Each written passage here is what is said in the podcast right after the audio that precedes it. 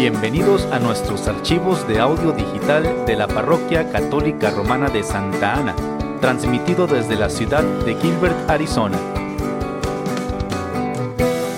Pedimos a Dios que bendiga su tiempo mientras escucha usted nuestros audios.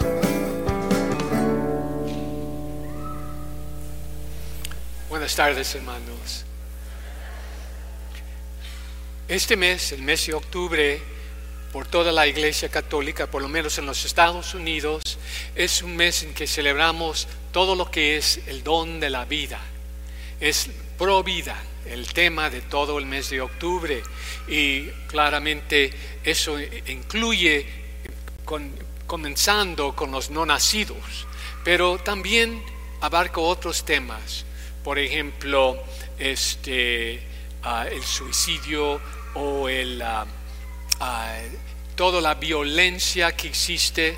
En los Estados Unidos, el año pasado, más de 21 mil de personas fueron matados por la vi- violencia, el homicidio, homicidio. Es la violencia, pero eh, ocurre en otros casos también. Lo que yo quiero tratar son los temas que se tratan de el final de la vida, al fin de la vida. Hay un movimiento muy fuerte en este país y también en otros países que se llama la eut- eutanasia. Quizás ustedes han escuchado esa palabra.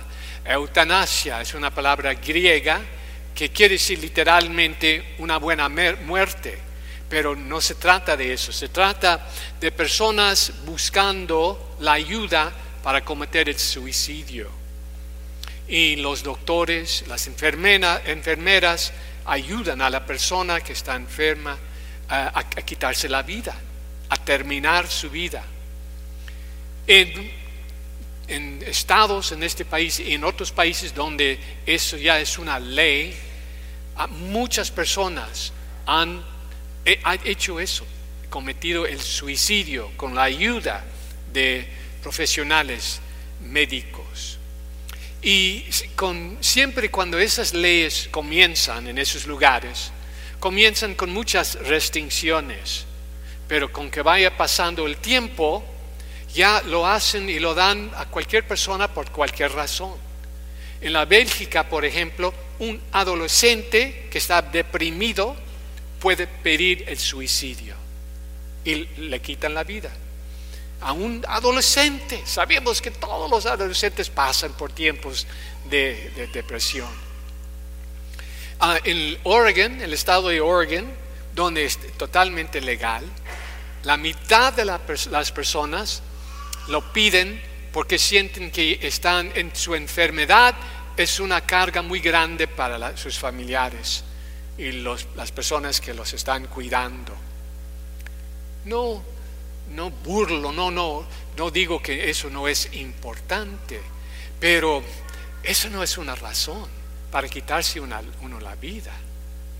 La gran mayoría piden la eutanasia porque están sufriendo.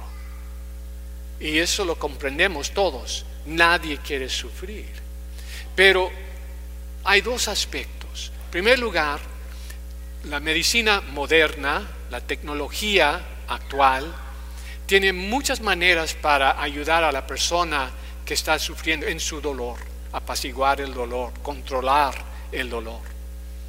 También nosotros, como católicos, no pensamos que todo el sufrimiento es totalmente mal, porque hay, ah, bueno, una persona que está sufriendo y ofrece su sufrimiento a Dios por la salvación de otras personas o las necesidades de otras personas, ese sufrimiento tiene un valor, porque uno lo está uniendo a, la cruz de nuestro Señor. Entonces el sufrimiento no es algo totalmente negativo, tiene un aspecto positivo. Pero yo me quiero enfocar ahorita en los principios de nuestra iglesia tocante la eutanasia y todo lo que es el deseo de, terminar uno la vida. El primer principio es muy lógico y obvio y viene del quinto mandamiento. Necesitamos cuidar a nuestros cuerpos. El Señor nos ha dado estos cuerpos para vivir, para servir, para crecer en nuestro amor, conocimiento de Él y ayudar y servir a, todo el pueblo. Entonces tenemos que cuidar lo que comemos, lo que tomamos, hacer un poco de gimnasio, ah, no hacer cosas que nos hacen daño. Eso es obvio, muy lógico. También la iglesia nos da un poco de, de guianza cuando se trata de una enfermedad seria. Si uno descubre que uno ya tiene una enfermedad seria, pero el doctor dice, mire, lo podemos tratar, tenemos estos tratamientos y tenemos mucha, mucho éxito con estos y, y nos ofrecen esos tratamientos, debemos de tomarlo porque tenemos que cuidar a nuestro cuerpo, si hay esperanza de que nos ayuden. Pero al otro lado de la moneda, si también descubrimos que tenemos una enfermedad, enfermedad muy avanzada, muy avanzada, y que si nos ofrecen tratamientos, desde quimioterapia o radiación, que quizás nos pueden, pueden prolongar nuestra vida un poquito de unos meses o un año, dice. No tenemos que aceptarlo. No tenemos por qué poner ah, nuestros cuerpos pasar por estos sufrimientos de los tratamientos, no más para extender nuestra vida un poco de un poquito de tiempo.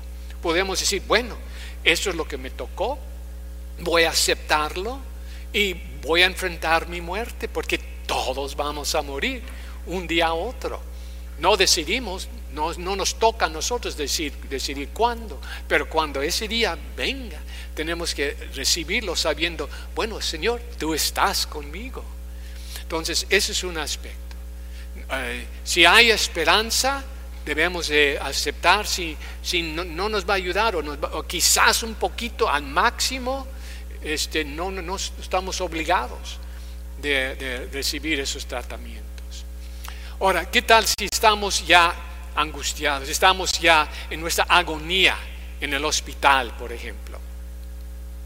Muchos, lo que pasa es que muchos llegan a ese punto ah, y ya sus cuerpos ya están por vencer.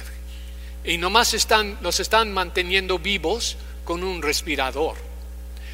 Esos son eh, este, tratamientos y casos extraordinarios no tenemos que hacer esto. Si nuestros cuerpos ya se están muriendo, hay que dejarlos morir. Si, si nomás esa máquina nos está manteniendo vivo, no hay que mantenerlo. Yo he tratado muchas familias que se sienten muy mal, dicen, yo maté a mi papá, les dije, les dije que desconectaran las máquinas.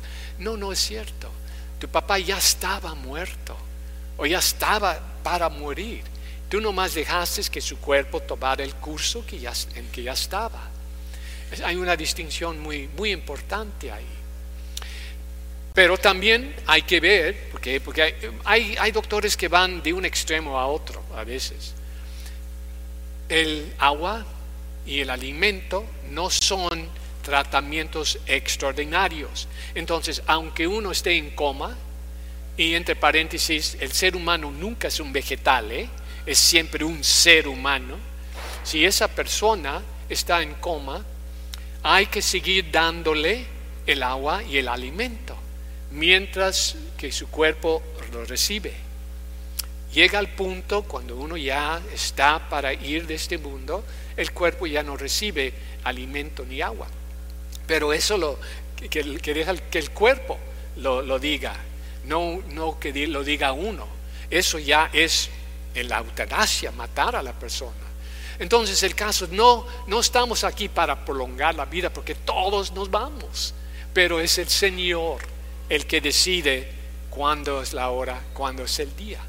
Y eso es como lo, que, lo que nosotros creemos como católicos. Lo más seguro, quizás ustedes están pensando, bueno, estoy joven, no me toca a mí, pero uno no sabe chocar, el coche, un accidente en el trabajo, algo serio, uno puede llegar al hospital cualquier día.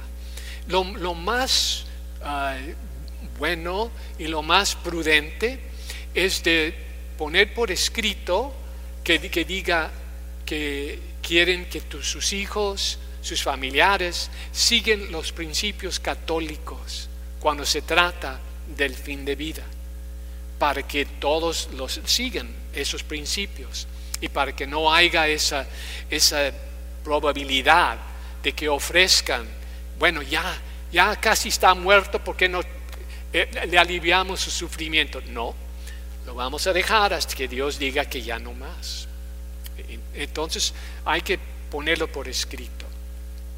Y un, punto más que a mí me interesa directamente. Muchas veces los católicos que practican la fe, muchas veces sus hijos no saben muy bien nuestra fe y los principios de nuestra fe. Y lo que pasa, si uno tiene un accidente, uno ya está para ir de este mundo, no llaman al sacerdote para ungir la persona hasta el último momento.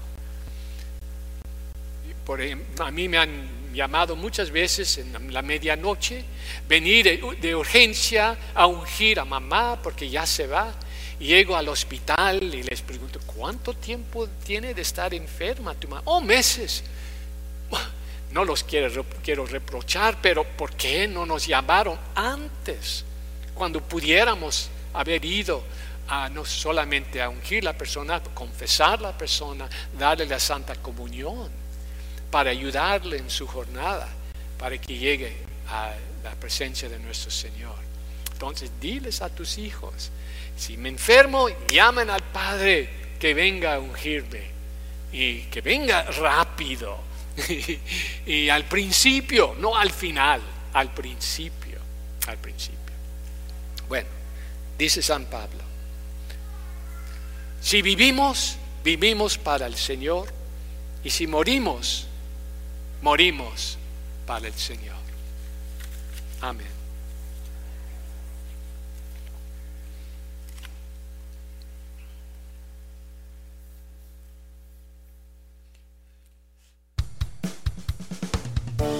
Gracias por escuchar nuestros archivos de audio digital de la Parroquia Católica Romana de Santa Ana.